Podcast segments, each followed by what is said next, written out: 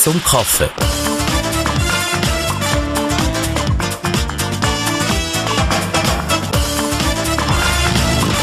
Das ist die Sendung zum Kaffee zum Abschluss von der Woche. Zu Gast habe ich heute hier den Roger Mathieu. Er ist Bergvierer, Gastronom und hat einmal äh, als Autor geschafft im Auftrag vom SAC. Und wir lernen ihn ein bisschen näher kennen in der nächsten rund halbe Stunde hier in der Sendung zum Kaffee. Herr Mathieu, zuerst einmal schön, seid ihr heute hier. Merci fürs Vorbeikommen. Ja, geht auch. Roger Mathieu, ich habe es gerade gesagt, ihr seid, äh, ähm, ja, ihr habt einmal die Ausbildung gemacht als Bergvierer. Und dann ist es mich natürlich immer wundert, da gibt es also immer die prägenden Geschichten. Wie kommt jemand dazu, gerne auf Berg, auf Berg zu steigen, Berg zu klettern. Wie ist das mit Roger Motti? Hat mir das im Vorfeld also ein bisschen erklärt. Und zwar hat es da, durch die Zeit, als er äh, Göschneralp war, hat es da prägende Ereignisse gegeben, kann man sagen. He? Ja, also, ich glaube, es gibt immer die Spätberufen und die Frühberufen. Mhm. Ich glaube, ich gehöre eher zu denen, die von Anfang an gewusst haben, dass ich Bergführer machen und das Schlusserlebnis ist sicher die Zeit auf der Göschner Alp, wo ich da Geissbübe war und die Kletterer da gesehen Und äh, immer dachte ich, das müsste toll sein, in diesen, in diesen Wänden, in diesen Felsen zu klettern. Und der Bewegungsdrang war sehr gross. Gewesen.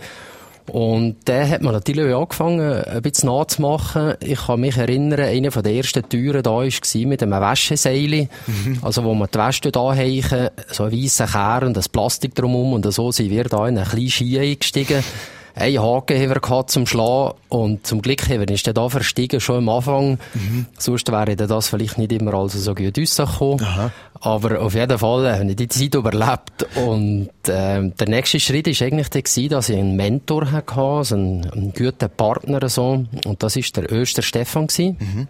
Da hat mein Papa hat geschaut, dass er mich mitnimmt und darauf bin ich eigentlich sieben Jahre mit ihm zu Berg gegangen. Mhm. Und er hat mir wirklich sehr viele Sachen gezeigt und hat so heute die Gelegenheit gehabt, mit 15 zuerst mal das Matterhorn zu besteigen. Hat einfach einen gehabt, der hinten gesagt hat, wenn ich muss gehen und äh, vor uns hat man natürlich mit 15 nicht viel kennt und ist einfach gegangen. Aha. Also bin ich sehr dankbar für die Zeit. Wir haben gerade vorher darüber gehängt, ob mich durch, also ein bisschen Bergsteigen vergleiche ich mit dem, was ich sieben Mal, selten mal mache. Bergsteigen ich überhaupt nicht, aber zum Beispiel Wandern. Also natürlich nicht sportlich, tut man das nicht vergleichen, aber rein so von der Vorstellung her, ich dachte immer so, das Wandern ist ein bisschen wie ein, wie ein Hassliebe. Zum Beispiel vor allem, weil es ein bisschen anspruchsvoller ist. Man genießt die Strecke, man genießt das Ziel, wenn man zum Beispiel irgendwie so eine schöne Aussicht hat. Aber es ist natürlich anstrengend.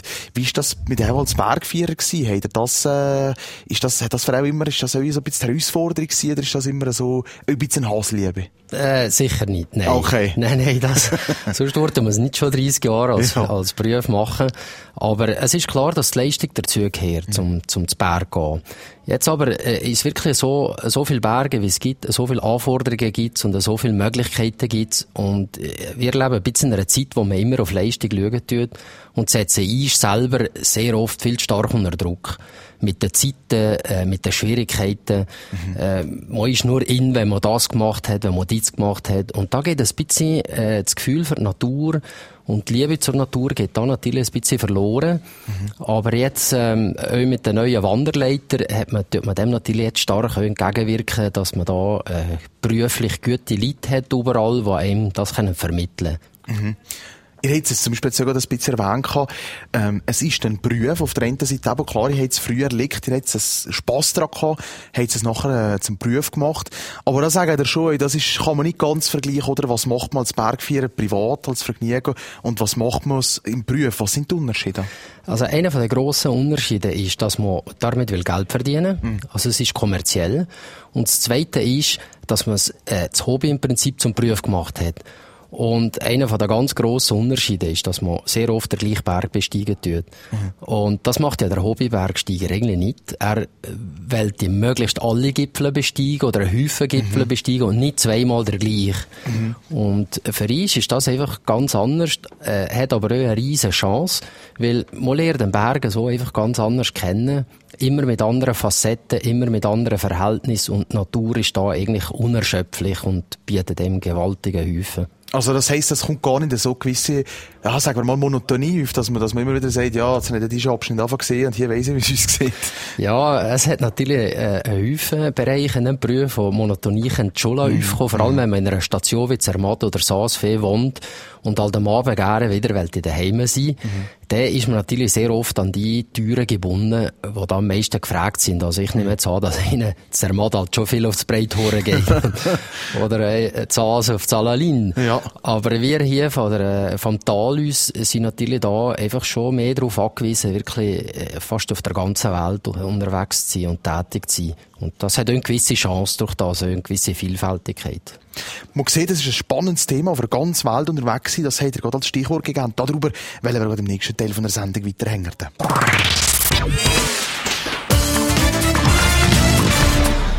Zurück sind wir in der Sendung zum Kaffee. Zu Gast ist heute der Roger Mathieu, der selber ein Bergführer ist, Gastronom und schon als Autor geschafft hat.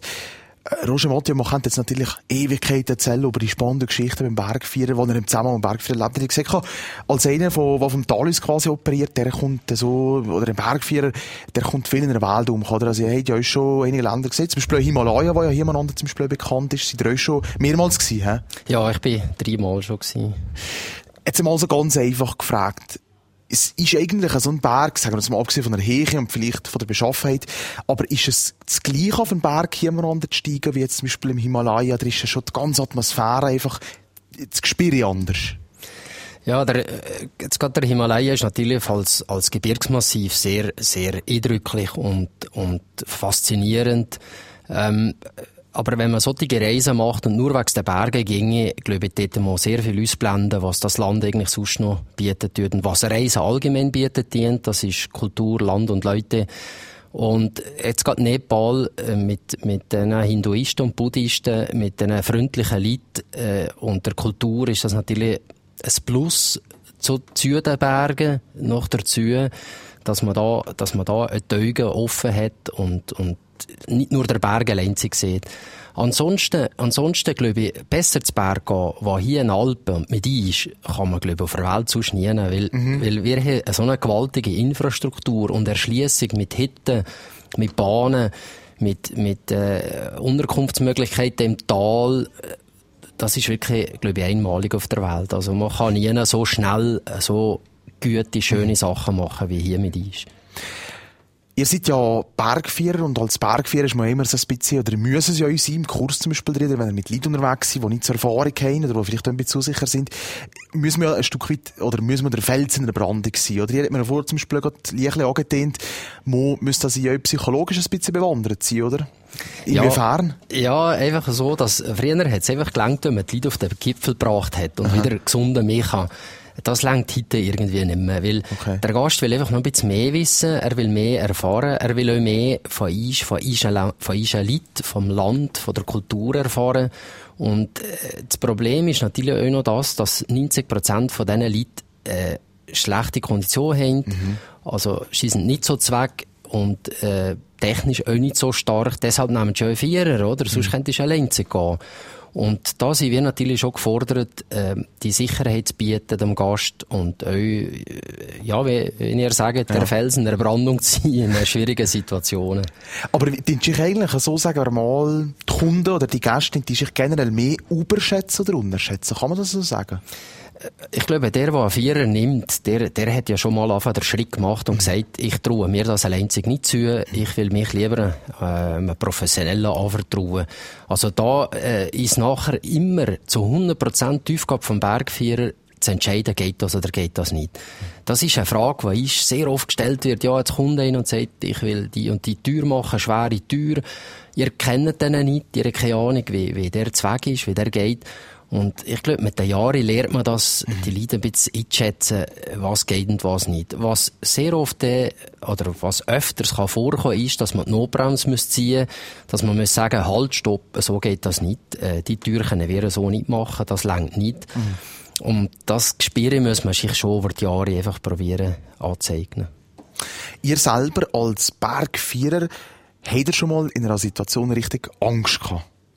Ich glaube, Angst ist, ist äh, ein Bestandteil von unserer Arbeit. Ich glaube, Angst ist auch, hat auch mit Vorsicht zu tun. Äh, man darf sich einfach von der Angst nicht leiten und beeinflussen in Entscheidungen. Aber ich habe schon öfters so brenzlige Situationen erlebt, wo man nicht mehr wohl war. Äh, ich glaube, am heikelsten ist fast der Winter. Ähm, dass der Winter mit der Lawine, das ist einfach nicht zu 100% einschätzbar Und wenn man halt viel unterwegs ist, geht man einfach ein größeres Risiko ein als einer, der einfach vielleicht einmal zwei Türen macht. Und äh, die Angst, äh, man hat am Anfang so eine gewisse Sicherheit über die ganzen Jahre. Und dann baut man auf der Sicherheit auf, hat das Gefühl, ah, ich spüre es, ich merke es, ich weiß, wie es mhm. geht. Und dann passiert irgendwann mal äh, ein Unfall oder etwas, wo man, wo man völlig überrascht wird. Und dann kommt man wieder zurückgeworfen und fährt dann fast wieder von vorne an, wieder die Sicherheit aufzubauen, das Vertrauen aufzubauen. Und das ist mir jetzt äh, vor drei, vier Jahren passiert. Äh, es ist mir nichts passiert, es ist gut gegangen. Aber das hat ihm gleich wieder einmal äh, zurück auf den Boden gereicht, dass man gesagt hat, oh halt, äh, Natur ist dann gleich noch stärker meine, meine Erfahrungen allein lenken nicht für alles. Mhm. Ist das etwas, was er heute noch, jetzt drei, vier Jahre später, hat man das immer noch im Hinterkopf ein bisschen, oder ist das jetzt schon langsam abgedehnt? Äh, sicher, das, äh, das bleibt da. Okay. Das bleibt da. Also jetzt gerade in dem speziellen Fall ist mir das im Bintal passiert. Das Gebiet, das ich sehr gut kenne, weil ich dort Hitte habe. Und ich bin in meinem Leben, in diesen, in diesen 40 Jahren, als ich jetzt da innen ans Berg gehe, zweimal einen Rutschstrich gekommen. Und das war ganz am Anfang gewesen, euch im Bintal und jetzt wieder vor drei, vier Jahren wieder im Bintal. Mhm. Also, äh, irgendwie ist es gleich noch erstaunlich, dass es nicht einmal ein Ort ist, wo man sich nicht uns kennt, sondern eben da, wo man genau das Gefühl hat, mhm. da kenne ich es wieder Hosensack. Ja, ja. Das ist schon spannend, ja. Ihr habt gerade Stichwort gegeben, Bintal, das ist euch äh, aus einem anderen Aspekt noch interessant, weil ihr habt ja euch eine gastronomische Seite mit euch. Und zwar habt ihr ja euch lang das Hotel Ofenhoren gehabt. Und darüber reden wir gerade im nächsten Teil von der Sendung.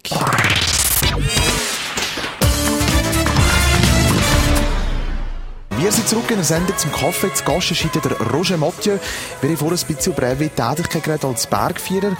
Jetzt, äh, und da sind wir gerade beim Bintal am Schluss noch gewesen. Und ihr habt ja euch ein schutzelang das Hotel Ofenhoren gehabt. Das kennt man natürlich aus dem Bintal, das ist ein Begriff. Und äh, da ist jetzt mal das Angebot gekommen, äh, willst du es übernehmen? Und da hat er ja, haben wir vorhin gesagt, eigentlich gastronomisch überhaupt keine Erfahrung im Vorfeld. He? Wie seid ihr da drin Ja, das ist schon ein bisschen ein Sprung ins kalte Wasser gewesen. Der, der damalige Präsident äh, von der Genossenschaft, äh, hat, äh, der Andreas Denisch, hat mhm. mich kennt. Und wir haben immer ein bisschen spekuliert, äh, die Bintal-Hütte zu übernehmen von der Sektion Delemont. Und die haben aber einfach ihre, die Bewartung immer selber gemacht. Und wir sind da nie so richtig warm geworden. Und dann hat er, ähm, also vorausgehend ist nur der, der Bill Zurschmidt, äh, hat einen tödlichen Unfall gehabt. Das ist der damalige Wirt mhm. von dem Hotel Offenhoren. Der ist in der Twingi-Schlucht, ist der tödlich verunfallt. Und dann ist der Andreas auf mich zugekommen und äh, hat mich angefragt, ob ich das mit der Frau zusammen wollte übernehmen, das Hotel. Und dann haben wir das eigentlich dann gewagt. Mhm. Und haben eigentlich zusammen mit der Genossenschaft Pro Bintal äh, mit dem Hotel angefangen. Da hat er ja euch aber in dem Zug, hat er, während dem, dass er schon drauf war, hat er verschiedene Kurse gemacht. Hat eigentlich auf das, der, äh, nachher auf das eigentlich gestützt, oder? Also, er hat ja. mit, mit Kursen, Weiterbildung und so, ja, hat man ja. sich das auch geeignet. Oder wir hatten, äh, ist ja ein Patentkanton noch gewesen und, und, äh, ist ja heute ein bisschen anders. Mhm. Aber damals hat man dann müssen die Kurse müssen machen, besuchen, Wirtekurs, Hotelierkurs. Mhm und hat das eigentlich wirklich gerne gemacht. Und das war ein super Betrieb gewesen, äh, ein riesen Interesse von der, von der ganzen Schweiz an dem Hotel, an dem alten Gebäude. Mhm. und hat auch verschiedene Umbauten können mitmachen und äh, es war eine grosse Nachfrage nach Angebot außerhalb dem Hotel, also geführte Türen, geführte Wanderungen. Man kann kombinieren Wo man das als Bergführer sehr gut hat kombinieren. Ja, und das ist ja. noch bezeichnend und spannend, dass heute eigentlich wieder die gleiche Situation ist im Hotel Horen. Das heisst, ja. es ist wieder ein Bergführer drauf, der im Prinzip die Möglichkeit hat, das Angebot anzubieten. Ja. Das, von dem her gesehen, glaube ich, ist das schon eine ideale, eine ideale Besetzung. Wie ist das eigentlich gewesen, jetzt mal, als ihr eingestiegen seid, da, ist man da so ein bisschen wie ein gemachtes Nest oder ist es schon eine harte, eine harte Aufgabe gewesen am Anfang? der Betrieb aufrecht zu erhalten oder überhaupt aufzubauen? Wie hat man sich das vorstellen Ja, oder wir haben natürlich sehr wenig Unterstützung, fachliche Unterstützung gehabt von mhm. der Seite von, von, der Genossenschaft, weil das sind ja nicht die Wirte gewesen oder aus dem Gastgewerbe. Also man hat da schon sehr viel müssen selber äh, Lehrgeld zahlen für das. Und äh, meine, wir haben es fünf Jahre gemacht und wenn es überhaupt nicht gegangen wäre, wären wir aber schon viel früher fertig gewesen. Und hat ist eigentlich schon der Einstieg in, ins, ins Gastgewerbe, in die Gastronomie eigentlich äh, ermöglicht. Mhm. Und so haben wir eigentlich da nachher, äh, sind wir da eigentlich weiter dabei geblieben. Ich hatte zwei Jahre habe ich das Marketing geführt von, von der Lauber Immobilien. Die haben damals äh, drei Hotels gehabt. Äh, eins von denen in Montana haben wir nachher übernommen und seit bis 97 haben wir das wieder fünf Jahre gefeiert. Jetzt das durch bei, Gott beim Beispiel von Binz bleiben, äh, mit der Frau zusammen, das durch mich ist eine sehr spezielle, aber es ist ja, die Geschichte ist ja speziell. Ihr seid als jemand, der keine Kunden mehr auf dem Gebiet, seid in die Gastronomie gegangen, in äh, das Hotel Ofenhoren. Ihr gesagt, das Interesse ist natürlich gross gewesen, aber es ist natürlich nicht gerade, sagen wir mal, im Ronental gerade irgendwie so, wo man leichter zukommt als, als jeder Mann, oder? Wenn ihr euch zurückbesinnt mit einer Frau zusammen das gefeiert, ist das etwas, ist das ein bisschen Belastungsprobe gewesen zwischen beiden oder ist das, oder hat das eben zusammengeschweißt? Ja, das, das geht ein bisschen ins Psychologische vom Bergfeiern. das haben wir wieder kombiniert, he? Genau. Ja. Äh, das ist klar. Das, äh, ich glaube, das schweißt dem völlig zusammen. Mhm. Oder man kommt überhaupt nicht aus miteinander. Ja, ja. Und äh, es ist eigentlich eine, eine gewaltig schöne Zeit gewesen, die gemeinsame Aufgabe gehabt. Was wir als erstes müssen lernen mussten, war, die Aufgaben zu teilen und zu trennen.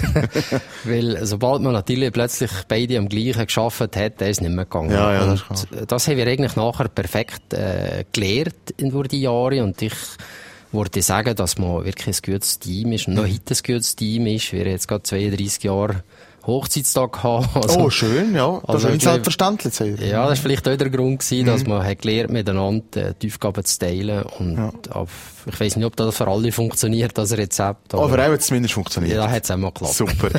und nachher ist es dann weitergegangen, er hat jetzt auch die Zeit zu Montana zum Beispiel angesprochen. Nachher hat er ja den, das Greich, äh, sozusagen das Restaurant aufgemacht. He? Ja, das ist eigentlich sehr speziell. Wer dort heute noch ein Restaurant bauen, das, glaube ich, kann man so sagen. Nicht so viel. Da war eine rechte Heche noch, he? Ja, das ist so auf, auf der Zwischenstation von der äh, Riederalbahn. Mhm. Und wir haben da ein Haus gebaut, ein Wohnhaus mit einem Restaurant unten und haben das nachher, äh, 1997 bis 2007 betrieben. Mhm. Und äh, das war so gemütliche Wanderbeiz gewesen. Und na, es sind einfach unsere Aufgaben, unsere anderen Standbeine sind immer stärker geworden, dass man da immer mehr beansprucht ist worden und wir haben das einfach ein bisschen vernachlässigt, das mhm. Restaurant. Das war der Grund gewesen, dass wir eigentlich jetzt sehen. Der, der Konsequenz gesagt. Ja, ja, ja. Jawohl, ja. Und jetzt heute ist ja da aber auch noch sehr spannend, was er da macht. Da ist ja nämlich, ja, das ist ja ein Bürobetrieb, kann man so sagen. Ja, wir haben, die Frau hat immer als Hobby äh, Pferde gehabt. Mhm. Und äh, da haben wir da eigentlich die Möglichkeit gehabt, da oben äh, Boden zu kaufen, vor allem äh, landwirtschaftliche Zonen. Und die jetzt eigentlich seit 97 wir da, äh, halten wir Pferde mhm. und haben eigentlich von Anfang an immer äh, probiert, euch ein bisschen nach äh, umweltverträglichen Gesichtspunkten der Boden zu bearbeiten und haben äh, von Anfang an immer äh, die Bioknospen gehabt. Und das ist eigentlich, äh, das ist für uns eigentlich sehr dankbar, mhm. Weil man hat ja gleich noch ein bisschen Bezug zum Dorf, zum, zur, mhm. zur, zum Boden oder mhm. zur Landwirtschaft. Aber ihr seht Reschen auf der Hechung, wenn man die das gut vertragen? Ja, super. Die, wir, haben, wir haben uns ein bisschen spezialisiert darauf, ähm, so Problemross äh, ah, okay. zu nehmen. Mhm. Und äh, Scheidungsross zum Beispiel, das ist immer so. Scheidungs... Was ist der Ross? Ja, das ist es. Äh, wenn jetzt die Liebe ganz groß ist, schenkt er ihr ein Pferd. Oh, von den Menschenscheidungen? Jawohl. Oh, mein Gott, das haben wir jetzt zwischen den Resten Scheidungen. no. und, und nachher, wenn das auseinandergeht, hat der Ski natürlich an dem Geschenk nicht mehr so viel Freude. Ja, ja, ja. Und die Tiere merken das meistens auch. Okay. Und dort haben die, haben die gesundheitliche Probleme. Und wir kennen einen Rittstall in Freiburg. Und da kriegen wir immer wieder so Tiere, die da so Probleme mhm. haben. Und bei uns leben die richtig auf. Weil die sind auf der Weide der ganzen Sommer im Hang innen, die kriegen Muskulatur, denen geht's da gut. Und das ist wirklich gefreut, das zu sehen, wie es denen da oben gut geht. Und nachher gibt man die wieder weiter, oder? Nein, die behalten wir, die ja. bist eigentlich bis das Alter erreichen oder bis ja, sterbend oder ja, ja, ja. wie wir behalten. Also da wieder Stichwort Psychologie. Das ist ein Teil vom ganzen Leben ein bisschen. Ja, Der Pferdeflüsterer, Roger Mathieu. Auf jeden Fall, äh, nachher im nächsten, nächsten Teil von der Sendung zum Kaffee kommen wir noch kurz auf ein, zwei andere Geschichten, und zwar unter anderem euer, äh, das Bergviererfest, ihr seid der OK-Präsident. Mhm. Wir reden da gerade nachher drüber im nächsten und letzten Teil. Da sind wir zurück in der Sendung zum Kaffee mit dem Roger Mathieu. Es gab vor dem Schluss von einer, vom letzten Teil kurz angesprochen gehabt. Jetzt am Wochenende ist ja das Bergviererfest zu Visp. Und ihr seid ja da damit OK-Präsident. Ihr gesagt, das letzte Mal war vor zehn Jahren das Derby noch gewesen. Grossartige ja. Sache. Ja, das war gewaltig. Aha. Also, äh, die Sektionen haben das turnusmässig, äh, einmal ober, einmal unter Wallis durchführen. Und äh, vor zehn Jahren waren wir das äh, Fischberterben und das war eigentlich mehr ein gewaltiges Dorffest. Da hat einfach alles mitgemacht und von dem reden Schieten noch, wie, wie toll das, das damals war. Ja. Ist das jetzt, trifft man da vor allem Bergvierer oder, oder was, was für Leute ist, was für Leute sind da? Äh, das ist klar. Es, es hat einfach einen, einen, einen Teil im Fest drin, der für Bergvierer ist, sehr, sehr äh, auf das ausgerichtet. Mhm. Also wie zum Beispiel die Messe, wie der Umzug, wie die Segnung von der, vom Pickel und von der Seil. Aber es ist natürlich auch der, Öffentlichkeitsbereich sehr wichtig, wo, wo sich auch äh, die, die Freunde von den Bergführern, von der, von, vom Alpinismus treffen mhm. und in interessanten Gesprächen miteinander können zusammen sein und eine gute Zeit verbringen. Mhm.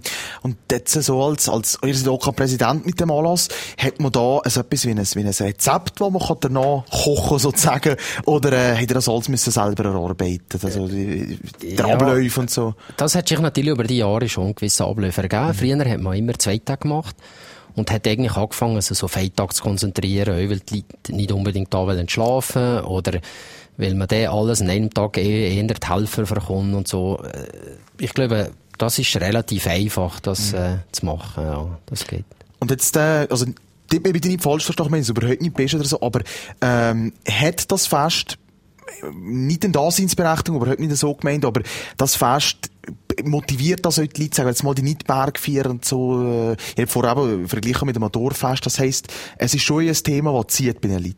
Kann man das so sagen? Ja, wir haben natürlich ein, ein, als Bergvierer haben wir einen sehr einen äh, hohen Ruf, einen guten mhm. Ruf äh, in der Öffentlichkeit und äh, ein Bergführerfest, das ist halt, wie soll ich sagen, etwas, was nicht immer stattfindet, mm. nicht immer mm. da ist. Also ich glaube, der, der Gutwill von Seiten der Bevölkerung, der ist auf jeden Fall da. Mm. Und äh, da freuen wir uns schon, dass wir das so äh, können entgegennehmen können. Mm. Mal, ich glaube, äh, die Daseinsberechtigung, die ist sicher da für das Fest, ja. Sehr gut. Ja. Roger Mathieu, wir sind am Ende von unserer Sendezeit. Ich sage merci vielmals für den Besuch hier, für den guten Hängert. Und äh, jetzt wollte ich noch schnell äh, kurze Hinweise, weil ich ja gerade beim Bergvierenfest sein. Und zwar hat man die Messe verschoben, die ist jetzt neu in der Dreikönigskirche. Jawohl. Und Roger Motti damit wollte ich das Wort übergeben, zwar für das Grüßtelefon, das darf der Kaffeegast immer eröffnen, ich kann nicht gerne Grüße verschicken. Das ist lieb, Dankeschön. Also ich möchte natürlich äh, an allererster Stelle meiner Frau einen lieben Grüß schicken, der Ursula, äh, dem Sohn, dem Jean-Daniel und alle Freunde und Bekannten. Äh, und natürlich alle lieben Gäste, die am Morgen da am Samstag könnt ihr sehen in Fisp und äh, treffen in Fisp und dass wir zusammen eine schöne Zeit miteinander verbringen können.